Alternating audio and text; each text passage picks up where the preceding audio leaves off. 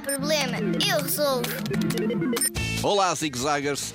O André decidiu vender limonadas na feira da escola e levou 117 limões. Usou dois limões em cada jarro de limonada e ainda sobraram 17 limões. Quantos jarros de limonada fez o André? Ora bem, se ele tinha 117 limões, mas sobraram 17, ele utilizou 100. Se cada jarro tinha dois limões, a resposta certa é que o André encheu 50 jarros com limonada. 50 jarros com dois limões são os 100 limões que ele utilizou. E se cada jarro enchia 5 copos de limonada, aqui está outro desafio, quantos copos vendeu o André?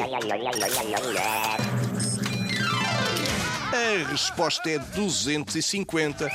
250. A escola inteira quis provar a limonada deliciosa do André. 5 vezes 50 é igual a 250. 250 copos de limonada. E agora perguntas tu, então e os 17 limões que sobraram? Digas nada a ninguém. Eu vi que o André os levou para a sala de aula, porque o professor vai ficar a fazer uma experiência com os limões.